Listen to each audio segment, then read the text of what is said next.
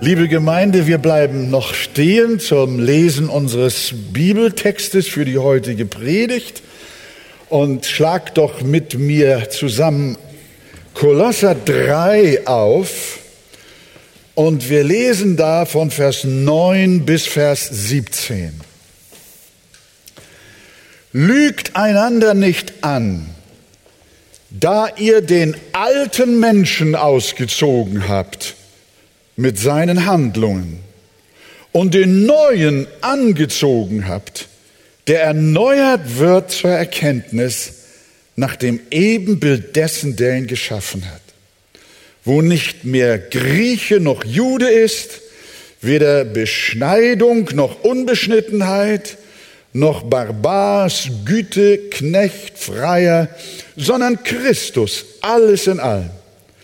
Zieht nun an als Gottes Auserwählte, Heilige und Geliebte, herzliches Erbarmen, Freundlichkeit, Demut, Sanftmut, Langmut, ertragt einander und vergebt einander.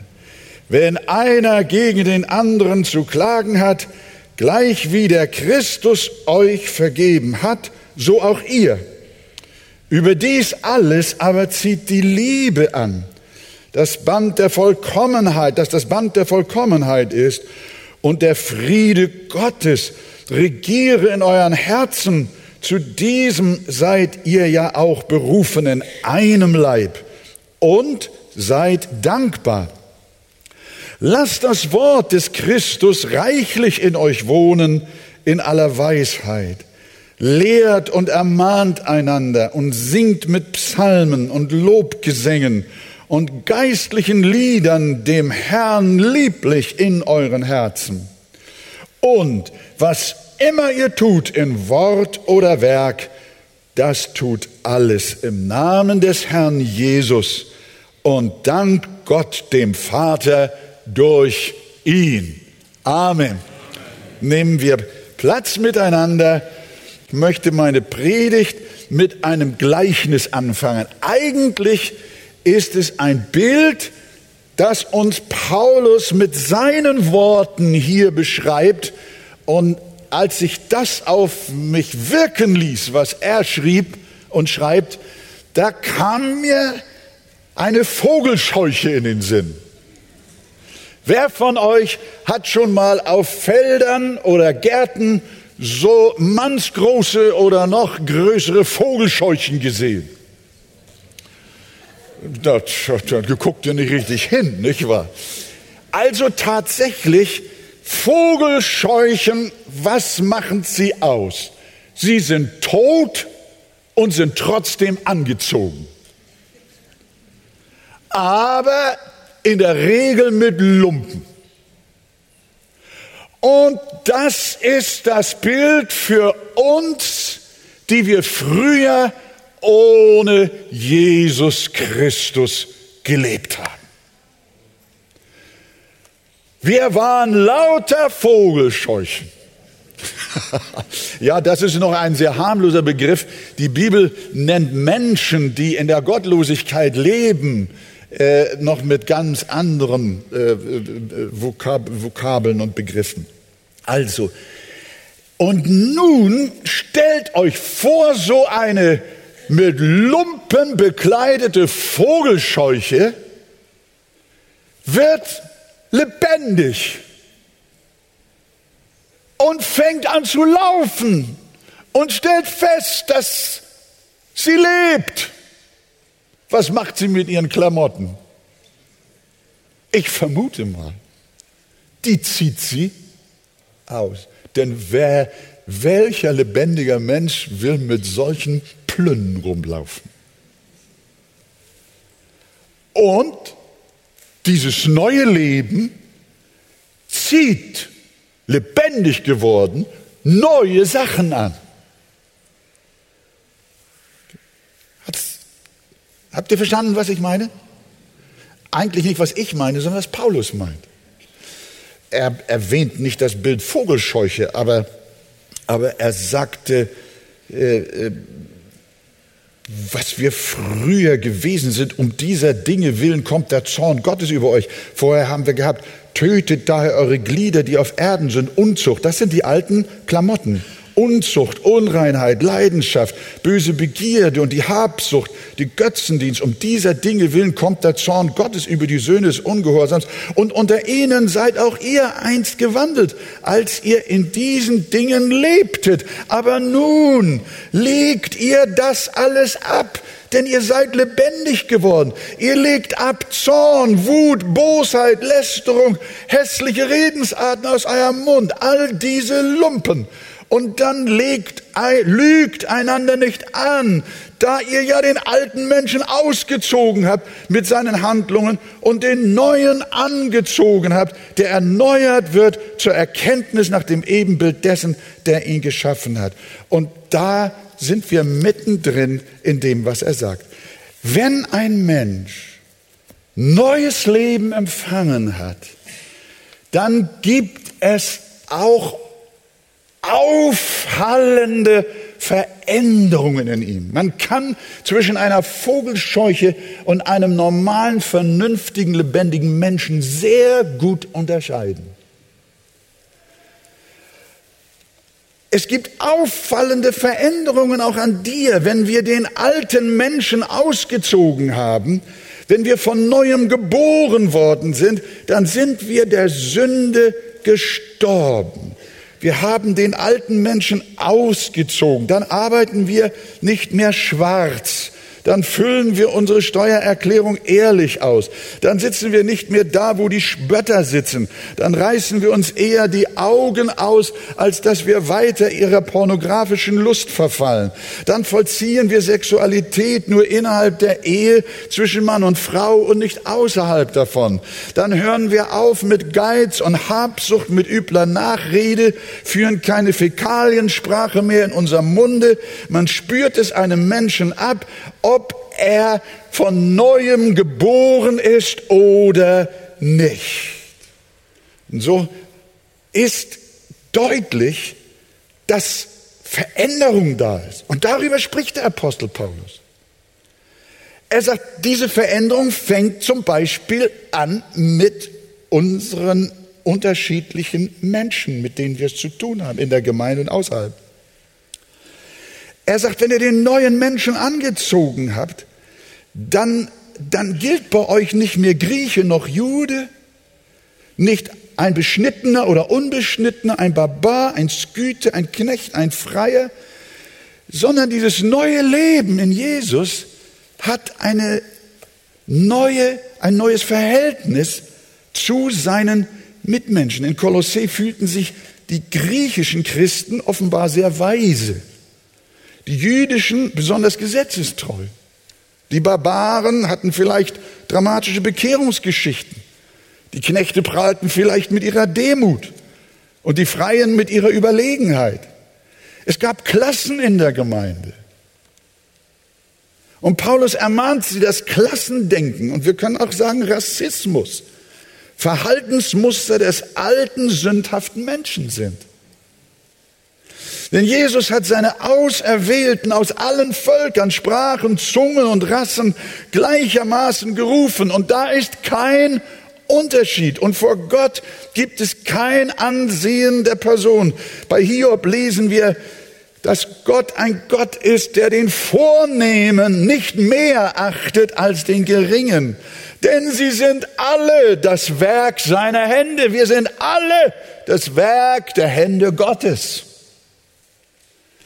Und deshalb ist in unserer Gemeinde jeder herzlich willkommen, der sich gemeinsam mit uns der Nachfolge Christi verschrieben hat, der mit dem Herrn Jesus Christus leben und auch durch diese Erde gehen will. Ethnische Gemeinden sind aus sprachlichen oder kulturellen Gründen verständlich. Ich habe Verständnis dafür, dass eine afrikanische Gemeinde sich gerne zusammentrifft, um in ihrer Sprache und aufgrund ihres kulturellen Hintergrundes ihren besonderen afrikanischen Gottesdienst zu haben.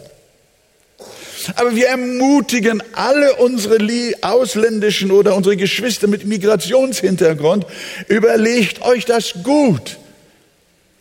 Es ist, glaube ich, Gottes Idee von Gemeinde besteht nicht darin, dass die Gemeinde aufgeteilt wird in verschiedene Ethnien, sondern Gottes Idee ist, dass die Gemeinde Jesu aus allen Völkern eine Gemeinde ist und es unter ihnen keinen Unterschied mehr gibt. Ob ihr aus Polen, aus Russland, aus Asien, aus Afrika, Arabien oder Nord- oder Südamerika kommt, spielt keine Rolle. Das, was uns ausmacht, ist nicht unsere Herkunft, sondern der lebendige Herr Jesus Christus, an den wir glauben. Sagt ihr Amen dazu? Das ist das Entscheidende. Unsere Herkunft macht uns nicht aus, sondern durch Gottes Gnade sind wir, was wir sind.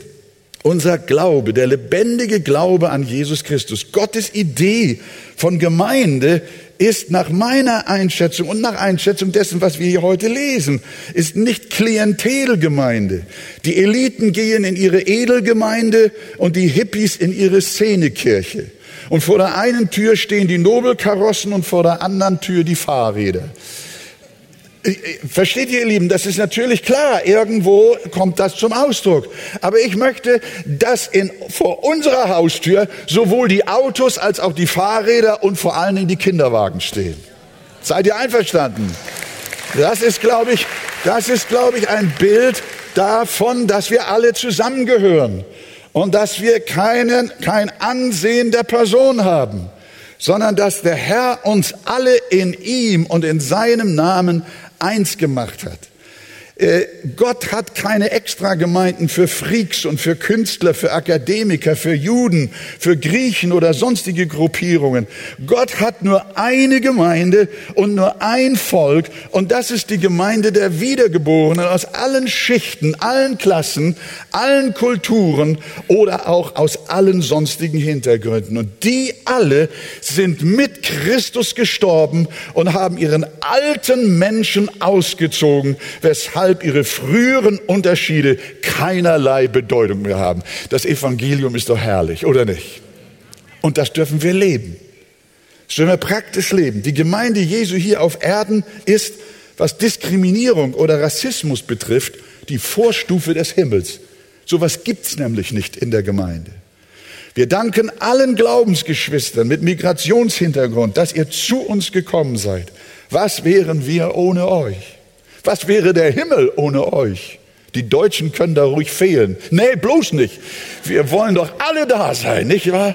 Es kommt nicht darauf an, welcher Nationalität wir angehören, sondern es kommt darauf an, dass wir dem Herrn Jesus angehören. Wir haben alle den alten Menschen ausgezogen und den neuen angezogen. Wir sind von neuem geboren und lieben einander, egal wer wir sind oder woher wir kommen in Jesu Namen. Das ist eine Veränderung, die der Apostel Paulus macht, die er findet zwischen Vogelscheuche und einer lebendig gut gekleideten Person. Nachdem er nun diesen Aspekt auch der Internationalität oder der Interkulturalität äh, äh, mit diesem einen Satz beschrieben hat, kommt er jetzt auf jeden Einzelnen und nun führt er uns in Gottes Boutique.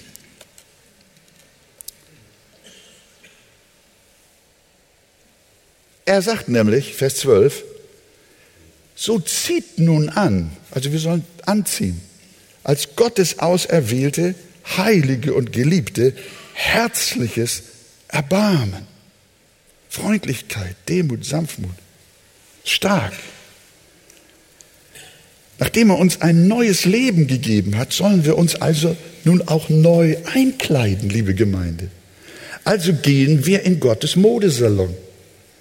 Er hat die aktuellste und feinste Mode. Da ist Karl Lagerfeld ein Fuscher dagegen. Also schauen wir uns das Outfit an, das der Modedesigner Jesus für dich und für mich kreiert hat. Was sollen wir anziehen? Ich habe zehn Kleidungsstücke gefunden. Ihr könnt ja auch mal zählen. Vielleicht habe ich mich verzählt. So zieht nun an als Gottes auserwählte, heilige und geliebte erstens Erbarmen. Zweitens Freundlichkeit, Demut, Sanftmut, Langmut. Ertragt einander. Siebtens, vergebt einander. Wenn einer gegen den anderen zu klagen hat, gleich wie Christus euch vergeben hat, so auch ihr. Über dies aber alles zieht die Liebe an. Das ist der Mantel, das ist, der, das, ist das Über, die Tunika. Über dies alles, das andere war das Hemd und die Hose, nur was weiß ich da. Äh, über dies alles aber zieht die Liebe an, die das Band der Vollkommenheit ist. Und neuntens, der Friede Gottes regiere in euren Herzen. Zu diesem seid ihr ja auch berufen in einem Leib. Und zehntens, seid dankbar. Also zehn Kleidungsstücke für einen Christen. Es gibt mit Sicherheit noch einige mehr. Wunderbare Designerstücke. Hose, Hemd, Bluse, Kleid, Schlips, Schal, Strümpfe, Schuhe, Mütze, Mantel, Gürtel. Wenn wir das alles anziehen, dann sind wir richtig schick. Dann drehen sich die Leute nach uns um. Dann sind wir angenehm in Jesus Christus. Und die Leute fragen sich, wo haben sie nur diese schicken Sachen her? Meine Frage an mich ist auch, an euch ist, wie oft kleidet ihr euch eigentlich an? Macht ihr das nur einmal? Geht ihr irgendwo in so einen Modetempel, holt euch tolle, schöne Sachen und dann lauft ihr die nächsten 20 Jahre Tag und Nacht damit rum? Wir wissen, was ich meine. Wir ziehen diese Kleider jeden Tag neu an.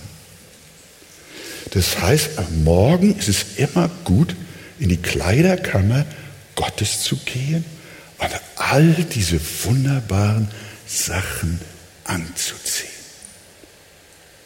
Und dann sind wir schön, heilig, rein, lieblich, voller Freundlichkeit, voller Sanftmut, voller Langmut, voller Vergebung, voller Liebe, voller Frieden, voller Dankbarkeit. Über diese wunderbaren Kleidungsstücke können wir eigentlich eine Einzelpredigt halten. Aber Paulus geht weiter, denn der neue Mensch will nicht nur gut gekleidet sein, er will auch gut essen. Denn wir sind zwar dem alten Leben der Sünde gestorben, aber sind wir doch mit Christus auferstanden zu einem neuen Leben. Wir sind geistlich also nicht tot, sondern wir leben. Und wer lebt, was hat der? Hunger. Der will nicht nur gekleidet sein, sondern der will auch essen. Wer gesund ist, dem knurrt der Magen. Der liest täglich in Gottes Wort. Der hört Predigten und kommt in die Versammlung, denn er hat Hunger nach dem Brot des Lebens. Und deswegen schreibt der Apostel, Vers 16, nachdem er uns nun gesagt hat, wie wir uns kleiden sollen, sagt er, jetzt kommt man mit mir auch in ein gutes Restaurant. Denn bei Gott sollt ihr euch nicht nur gut kleiden, sondern bei ihm dürft ihr auch gut essen. Halleluja. Wir sollen nicht hungern, denn er sagt, lasst das Wort des Christus reichlich in euch wohnen. In aller Weisheit. Das Wort Gottes wird in der Bibel mit Speise verglichen, mit Brot, mit Nahrung. Wir müssen also nicht hungern, sondern wir dürfen uns satt essen. Darum diese Worte. Christen kleiden sich gut und sie essen gut. Sie essen ausgewogen mit viel Vitaminen, Ballaststoffen und Eiweißen. Das heißt, liebe Kolosser, nährt den neuen Menschen gesund mit reichlich gutem Essen. Ihr könnt jeden Tag zu Hause kochen, liebe Geschwister, und euch aus der Heiligen Schrift persönliche Mahlzeiten bereiten. Aber am Sonntag dürft ihr ins Restaurant des Allerhöchsten kommen. Das ist die Gemeinde. seine Kirche. Dort dürft ihr am Sonntag ein Mehrgänge-Menü äh, äh, genießen. Eine Predigt mit mindestens drei Punkten. Vorspeise, Hauptgang und Nachtisch, nicht wahr? Ich bin jetzt beim Hauptgang so langsam angekommen, nicht wahr? Also ihr dürft, ihr dürft essen, ihr dürft trinken. Ein TV-Zuschauer, der schrieb uns, ihre Fernsehkanzel ist immer ein Festmahl für uns. Finde ich toll.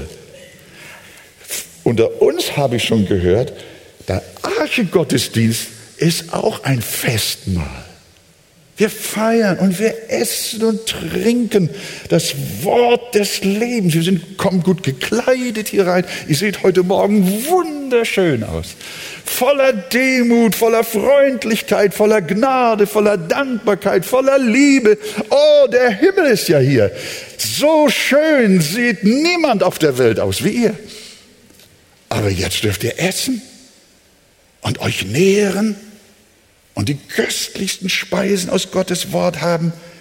Ein anderer TV-Zuschauer, den ich unterwegs traf, der sagte mir, sonntags essen wir uns erstmal am Tisch der Arche satt und dann gehen wir in unsere Kirche. Hat mir auch gut gefallen. Wenn er in der Kirche auch noch gutes Essen bekommt, dann wird er doppelt satt. Aber wie auch immer.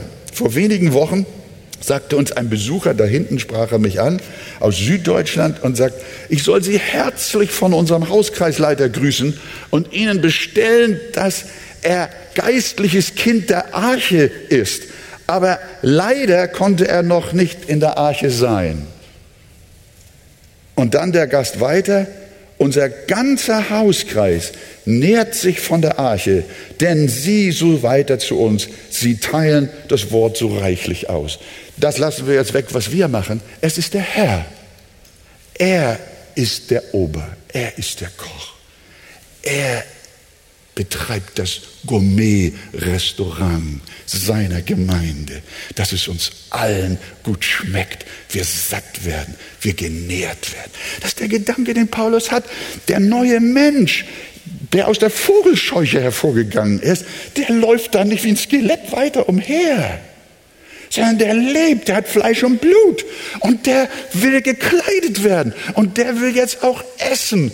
Und so nährt sich und pflegt sich der neue Mensch, der nach Gott geschaffen ist. Also liebe Geschwister, ihr dürft euch auch mit großer Freude nähren, kleiden. Das Zeichen von Christen, die wirklich den alten Menschen ausgezogen und den neuen angezogen haben, ist, dass sie Hunger haben, Bärenhunger. Und deshalb können sie nicht anders, als Gottes Wort reichlich untereinander wohnen zu haben. Im Hauskreis, im persönlichen Studium, im Auswendiglernen, im Beten mit der Schrift und so weiter. So leben wir den Glauben in der Arche. Mit Leidenschaft und Freude. Aber Paulus, er ist noch nicht zufrieden bisher, was er über die Veränderungen gesagt hat, seit wir neue Menschen sind. Da ist noch etwas. Denn das nächste heißt in Vers 16, lasst das Wort Christus reichlich in euch wohnen in aller Weisheit, lehrt und ermahnt einander. Und jetzt, und das macht der neue Mensch auch. Und singt mit Psalmen und Lobgesängen und geistlichen Liedern dem Herrn lieblich in eurem Herzen. Gute Kleider, gutes Essen und schöne Musik. Wie gut ist das? Die Christenheit war von Anbeginn an eine singende Community. Paulus erklärt hier den Grund. Christus verherrlichender Gesang hat eine enorm erbauende und stärkende Wirkung auf die Kinder Gottes. Den Ephesern schreibt er fast gleichlautende Worte. Redet zueinander mit Psalmen und Lobgesängen und geistlichen Liedern, singt und spielt dem Herrn in euren Herzen. Und deshalb hat Gott, so habe ich es einfach mal genannt, eine Riesenmediathek im Himmel. Er hat seinem Volk ein unendliches Repertoire an Psalmen, an Hymnen und geistlichen Liedern geschenkt, sowohl in der Bibel als auch in der Kirchengeschichte und das bis heute. Denken wir nur an David und seine Psalmen. Sie zeugen von den vielen gottverherrlichenden Lobgesängen in der Bibel. Immer wieder werden wir auch in den anderen Psalmen aufgefordert, zum Beispiel 98,5. Lob singt dem Herrn mit der Laute, mit der Laute und mit klangvoller Stimme. Immer wieder heißt es, singt dem Herrn ein neues Lied. Wir wissen davon, dass auch unser Herr Jesus gesungen hat, als er das erste Abendmahl mit seinen Jüngern, das es je gab, nach der Passafestzeit gefeiert hatte.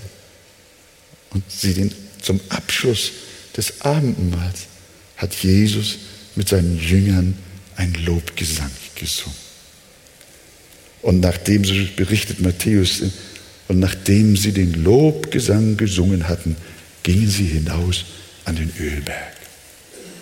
Auch Maria hat uns ein wunderbares Lied hinterlassen. Meine Seele erhebt den Herrn und mein Geist freut sich über Gott, meinen Retter. Von Paulus und Silas wissen wir, als sie im Gefängnis waren um Mitternacht, haben sie nicht nur gebetet, sondern sie lobten Gott mit Gesang. Und die Gefangenen hörten ihnen zu. Fantastisch.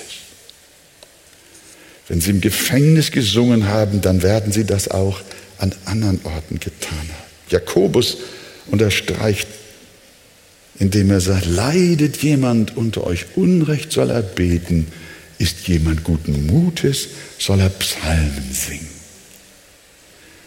Verschiedentlich haben die Apostel in den Texten ihrer Briefe auch Hymnen zitiert, die die erste Gemeinde gesungen hat. Eine der bekanntesten ist ja, vielleicht können wir das nachher singen, äh, Norma, Christian, anerkannt groß ist das Geheimnis der Gottseligkeit.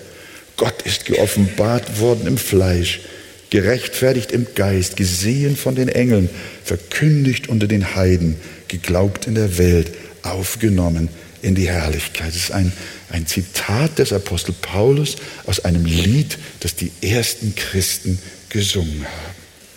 Auch die verherrlichte Gemeinde im Himmel wird eine singende Gemeinde sein. Und sie sangen ein neues Lied. Du bist würdig, das Buch zu nehmen und seine Siegel zu öffnen, denn du bist geschlachtet worden und hast uns für Gott erkauft mit deinem Blut aus allen Stämmen, Sprachen, Völkern, Nationen. Was für ein gewaltiger Lobgesang auf Jesus und seine Erlösungstat. An anderer Stelle in der Offenbarung heißt es, und sie singen das Lied Moses. Also der Mose hat mit dem Volk Israel bei der Durchquerung des Roten Meeres gesungen. Sie sind singend durch das Rote Meer gezogen. Und im Himmel wird dieses Lied des Mose gesungen, des Knechtes Gottes und das Lied des Lammes. Und sie werden sprechen, groß und wunderbar sind deine Werke, o Herr. Gott, du Allmächtiger, gerecht und wahrhaftig sind deine Wege, du König der Heiligen. Wir sehen, welch eine große Rolle der Lobgesang in der Gemeinde immer gespielt hat, im Alten Testament, im, in der ersten Christenheit, in der Kirchengeschichte und heute aber es kommt jetzt noch ein wichtiger Faktor hinzu, auf den Paulus uns hinweist. Denn er schreibt jetzt weiter, lehrt und ermahnt einander und singt mit Psalmen und Lobgesängen und geistlichen Liedern dem Herrn lieblich. Und was kommt jetzt? In eurem Herzen. Das heißt, der Lobgesang hat nur Sinn, wenn er aus dem Herzen kommt. Lobpreis kann auch eine aufgesetzte Form sein. Paulus hat uns im Kapitel zuvor äh, da äh, gewarnt und äh, uns vor äußeren Gottesdienst auch oder gemahnt, dass wir nicht Formen und Menschensatzungen folgen sollen und Liturgien und was weiß ich alles. Man kann Lobpreis auch eine aufgesetzte Form geben, dass er nur ein äußerer Gottesdienst ist, wenn wir aus Routine oder nur aus liturgischen Gründen singen oder weil wir überhaupt so an Kunst, Musik und Instrumenten interessiert sind, dann dient der Lobpreis mehr der Kultur aber nicht dem Herrn zu seiner Ehre. Und liebe Geschwister, wir danken Gott für den Lobpreis in unserer Gemeinde, für Gesang und Musik. Wir danken den Chor, die Lobpreisgruppen, die Instrumentalisten. Sie singen und spielen für uns und mit uns so wohlklingende, evangeliumzentrierte und Christus verherrlichende Lieder, die unserer Seele so wohltun und unseren Glauben so stärken. Ich habe oft hier gesessen und den Liedern von hier oben zugehört, dass mein Herz zu Tränen gerührt war und mein Glaube gestärkt war. Dieser Lobgesang hat eine wichtige Aufgabe. Und Paulus sagt den Kolossern, ihr seid von neuem geboren. Jetzt kleidet euch gut, esst gut, nährt euch. Und er sagt auch, singt und lobt den Herrn mit geistlichen Liedern. Und das nicht nur der Form nach, sondern aus der Tiefe eures Herzens, aus eurer Leidenschaft heraus. Und die wunderbaren Lieder, die wir hier auch in der Arche haben, sind vielen schon zu einem großen Segen geworden, haben unsere Herzen erfrischt und beglückt und haben uns froh auf Jesus blicken lassen. Und ich möchte euch an dieser Stelle auch einen ganz praktischen Tipp geben. Nehmt die Lieder der Arche mit nach Hause. Norma gibt euch alle Texte, bin ich fest von überzeugt. Pamela auch. Singt sie weiter in euren Herzen. Wir haben ja auch diese CDs. Es gibt zwei wunderbare CDs. Nehmt sie mit nach Hause, lernt die Texte und die Melodien auswendig, singt sie in der Küche, unter der Dusche, im Garten, im Auto und von mir aus auch im Supermarkt oder wo immer ihr seid. Es sind so eingängige und biblische Texte. Spielt sie ab und was auch noch schön ist, wenn ihr sie abspielt, betet sie durch. Während ihr diese Lieder mitsingt oder ihr einfach nur zuhört, betet mit diesen wunderbaren Texten. Es gibt eine enorme Anbetung. Sowas kann man auch im Auto machen, da braucht man kein Smartphone für.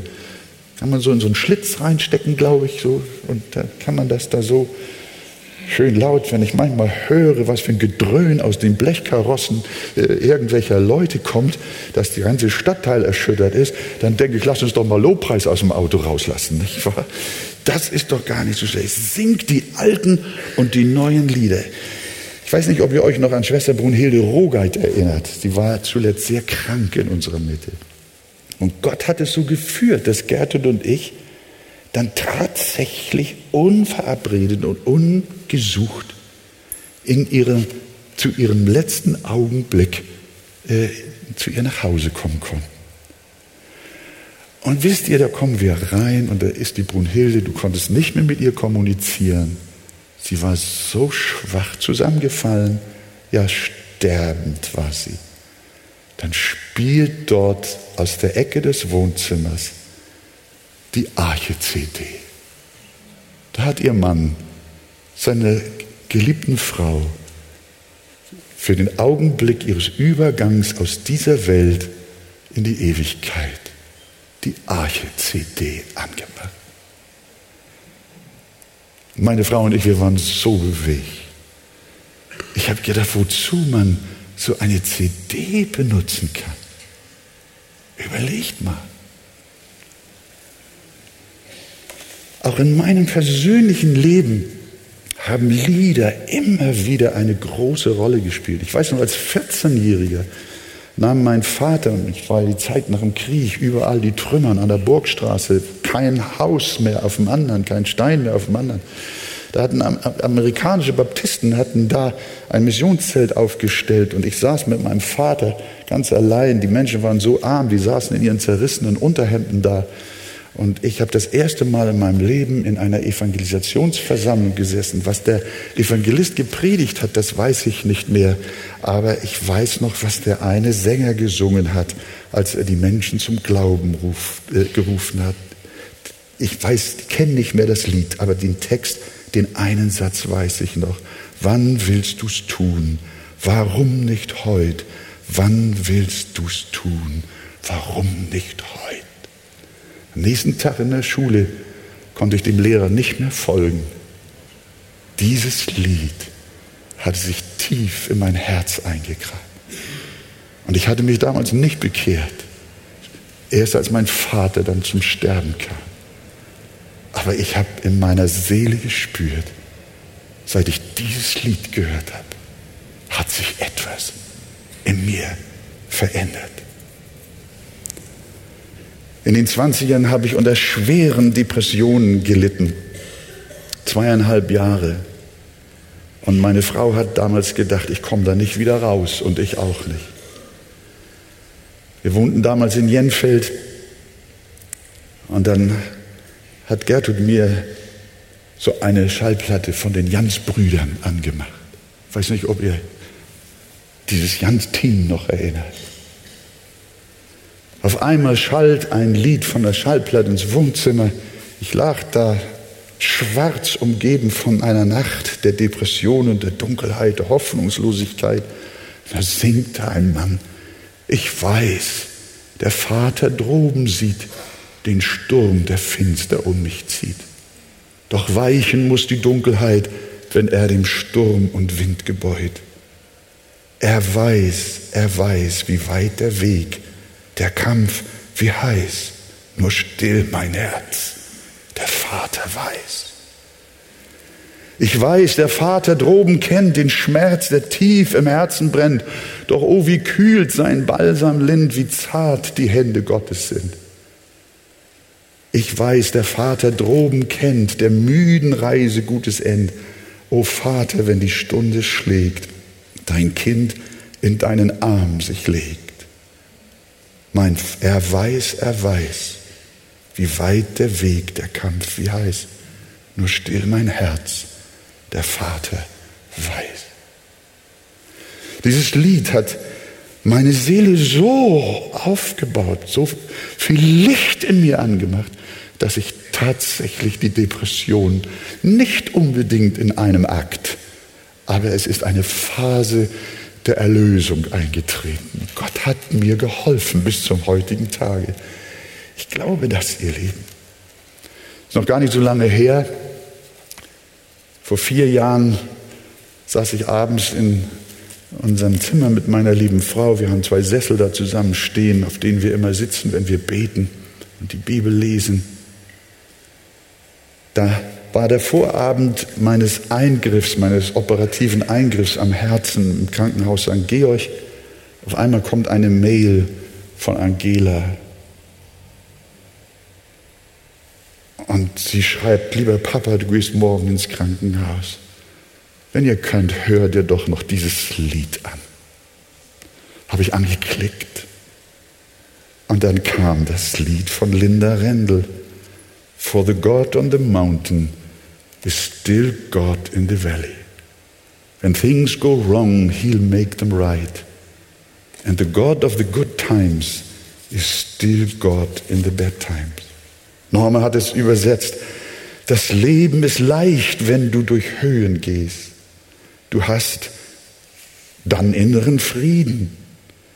Doch dann ändern sich die Dinge und du bist im tiefen Tal dann halte fest, er lässt dich nicht allein. Und im Refrain, denn der Gott auf den Höhen ist auch Gott in den Tälern. Wenn alles falsch läuft, macht er es doch wohl. Und der Gott guter Zeiten bleibt auch Gott, wenn es schwer wird. Er ist bei dir am Tag und auch in der finsteren Nacht. Du sprichst vom Glauben, wenn du ganz oben bist. Das fällt so leicht dann, wenn alles gut läuft. Doch im dunklen Tal voll Versuchung und Zweifel, dort wird dein Glaube auf Echtheit geprüft. Und dann wieder, denn der Gott auf den Höhen ist auch Gott in den Tälern. Lasst das Wort Christus reichlich in euch wohnen in aller Weisheit lehrt und ermahnt einander und singt mit Psalmen und Lobgesängen und geistlichen Liedern dem Herrn lieblich in euren Herzen Und was immer ihr tut, in Wort oder Werk, das tut alles im Namen des Herrn Jesus und dankt Gott, dem Vater, durch ihn. In Jesu Namen. Amen.